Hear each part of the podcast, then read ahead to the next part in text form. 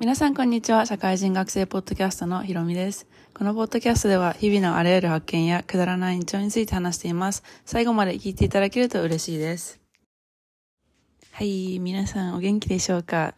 先週に引き続きちゃんと今週も帰ってきましたのでよろしくお願いします。えー、っと、今日はですね、最近なんかあの別居ではない別居旦那氏のあの、親戚の方々が我々含めて18名来てたんですけど、4日間ね、4泊5日で来てて、みんなで、あの、ご飯を作ったり食べたりするだけではなくて、ハイキング行ったり、テニスしたり、ヨガ行ったり、本当に全員でこれをこなして、なんか、修学旅行みたいな感じでしたね。別居ではない別居旦那氏のお母さんが 4, 4人兄弟なんですけど、あの、去年、あの、ニックのおばあちゃんが亡くなって、それのお葬式があったんですけど、それまでは毎年冬クリスマスはおばあちゃんの家でその18人全員が集まっていろいろしてたんですけど、もうおばあちゃんがいなくなってしまったっていうことで、なんかそれぞれちょっとあのおばあちゃんのところではなくて今回は我々のところ次はその他のあの兄弟が住んでるところみたいな感じでいろいろと転々しようみたいな話になって今回は私たちが住んでる町に来てくれてました。やね18人で なんかほんと遠足とか修学旅行みたいな感じのことをしてるとマジでね、なんか普通は結構ズレが生じると思うんですよね。だってアメリカ人だし、個人主義だし、なんかみんな自己中じゃないですか。だけど本当にうまくそれぞれいろんな、なんだろう、お互い時間、あの、普段一緒に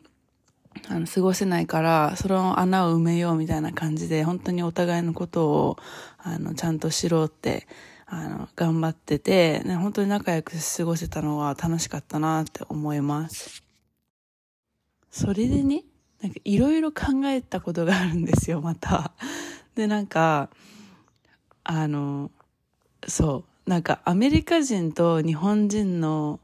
やっぱり違いはすごいたくさんあると思うんですけど、またその違いに気づいたんで、今日はそれについて前置きが長くなってしまったんですけど、話していこうかなって思います。そう。なんか、なんか、あ日本人って結構協調性があるというか、なんかコレクティブソサエティっていうんですかね。みんなで一緒のことをするから、その輪をあの取り乱さないように、どんなに自分がね、いろんな感情で、あの、でこうこじれててもっていうか、あの、嫌でも、疲れてても、あの、その輪を乱さないように生きてるっていうか、いう、そういうなんか風に過ごしてきたじゃないですか。まあ、特に私なんて、なんか親がすごい、あの、年が上なんでね、結構トラディショナルな感じで過ごしてきたなって思うし、今の日本はどうなのかあんまりもう私的にはわからないですけど、まだそういうあの風潮があるのかなっていうふうに思ってて、で、それに、あの、それ、それとは違ってアメリカっていうのは、個人個人個人がこう、一生懸命生きてる感じで、なんか自分さえ良ければいいっていう感じなんですけど、でもその中でね、私的にはすごい魅力的だ、アメリカ人の魅力的な部分が、あの、あるなと思ってて、それは何かっていうと、もちろんなんか、個人個人さえ良ければ、自分さえ良ければいいんですけど、なんか自分さえ良くて元気なら他のみんなもその他の人その、まあ、なんていうんだろう、なんていうんですか、他の人がなんか元気に過ごしてるところを支えるっていう感じ？なんか日本人ってそんまりそういうことなくないですか？なんか他の人がちょっと、あの、元気で自分よりもこう、あの、なんだろう、自分よりもこううまく、何かがうまくいってたりとか幸せな気分を出してるのって、なんか、その幸せなところを出すのもそこまで、なんかいいっていうか、そういうふう、なんだろう、そういうことしちゃいけないわけじゃないですけど、あんまりそういう、あの、雰囲気を醸ち出さないし、それに加えてなんか他の人が自分よりも幸せだってなると、なんか、その幸せな人は、あの、あんまりなんかみんな、みんなね、いろんなことを乗り越えてるんだから、こう、あの、あんまり出さないように、ま、前の人に出さないようにしようっていう感じじゃないですか。で、それで、それだからこそ、こうなんかうまく輪ができてるっていうか、ちゃんと、なんかそういう一つの雰囲気をずっと保ち続けられてると思うんですけど、私そこが一番嫌いなとこなんですよね。なんかいいじゃん別に。なんか他の自分が例えば苦しかったら、あの、他の人に助けてもらえばいいし、他の人が幸せなら、その幸せを、なんていうんですか、あの、祝福するじゃないですけど、よかったって思えばいいと思うんですよね。で、それは、なんていうの？そういう感じのことが日本ではあまりできないから、できないですけど、アメリカでは、あの、なんだろうな、なんか、例えばネガティブな人がいるとするじゃないですか。そしたら結構そういう人たちのことは、なんか我々はほっとく、我々っていうかまあアメリカ人の人はほっとく習性があるっていうか、なんかまた、あの、彼は彼なりにいろいろと乗り越えてるんだから助けるんじゃなくて、あの、彼ががん頑張って元気になるまでちょっと様子を見ておこうみたいな感じだし、で、逆に、あの、すごいポジティブで元気で、あの今本当になんか自分の人生が成功してますっていう風な人がいると、なんかもっともっとそっちに近づこうっていう、近づこうって思うし、なんかその人たちの方をなんか祝福しようみたいな、あの、感じがあるんですよね。だから、まあ、ポジティブならポジティブなだけ、あの、得をするっていう風な感じに私は思うし、なんか、で、それでまたそこ、あの、その違いに気づいた後にいろいろと考えたんですけど、なんか今までの人生、私もなんかいろいろとなんか親を亡くしたりとか、結構なんか自分にとってすごい、あの、大きくネガティブなことが起きたりしてて、その中でね、あの、自分って、なんか、なんか、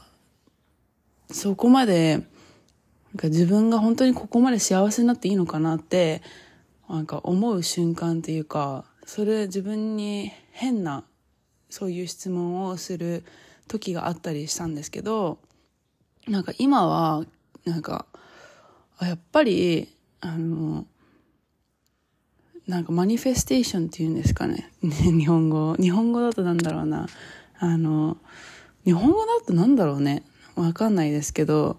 自分が言うことによってそれが実現するっていう遺言じじ遺言遺言。わかんない。もう忘れてしまった。遺言実行かな？そうだと思うんですけど。なんかそれって私本当だと思ってて。なんか自分がポジティブになればあのポジティブになればっていうか自分へのあのセルフトークがポジティブなら結構そっちの界隈に近づけるし、そっちの界隈に行けるし、それをすることによってもっともっと自分への機会が増える。なんかオポチュニティが増えるんじゃないかなっていうふうに思いました。なんかさ、普通に考えれば当たり前なことなんだけど、なんか急にね、自分の中で、あ、なんかもっともっと、あの、自分への、あの、セルフトークをまるで本当に私が自分の友達と会話、会話するような風に話せれば、きっといろんなことうまくいくんじゃないかなっていうふうに思って、それに気づいたからちょっとあのシェアしてみました。結構なんかスピリチュアル的な感じかもしれないんですけど、なんか文化的にもこう今まで自分が育ってきた日本の文化は結構そういうあなんて言うんですかねあの自分だけがポジティブになるとかそういうのはあまり許されないまあ、許されないって言ったらちょっとあの語弊があるかもしれないんですけど、まあ、そういう文化にずっと今までこう育ってきて、で、やっぱり、もちろんなんか何年もアメリカでも住んだことあるけれども、やっぱ自分はね、日本人だから、アメリカ人としっての生き方っていうのを少しでもあの自分の中で取り組む取り入れるのも悪くないなってすごい思ってあの今回なんかニックのあの親戚がたくさん来てでそれぞれみんな本当に成功してる人が多くてでなんかあ自分もやっぱりそういう人が周りについてるってことは自分も何かいいことをしてるんじゃないかなっていうふうに思ってもいいんじゃないかなって思ったしそうそれでなんかどんどんあのいろんなあのこれからあの やりたいこともあるからそれをちゃんと実行できるような自信をつけるためにもなんかいいなんかいろんな話を自分自分でもなんかいい風にあの持って上に持っていけたらいいかなって思って。で今なんかこのポッドキャストを聞いてる人たちは日本人がすごく多いと思うんで 私が言ってることがなんかはって思うかもしれないんですけどあのいろんなね国でいろんな文化があって考えの違いだったりやっぱりなんかその人々の習性っていうのがあの全然違ったりするんでなんかいろんなところの国に行ってみてって私はなんか今までシンプルにね他の文化をあの学ぶのがいいって思ってたんですけどやっぱりなんか絶対にあの自分に合う国っていうのはあるんでもちろん日本が合う方は日本が合うと思うんですけど私はアメリカだったっていう話ででそれでなんかやっぱりね人生一回きりなんでいい人生にしたいなって思って今回ちょっとシェアしてみました。はあ、やっとちゃんとに あのまたあのポッドキャスト撮れた。よかった。まあそういうことでまた来週撮ります。また。なのでよろしくお願いします。それじゃあねバイバイ Have a nice week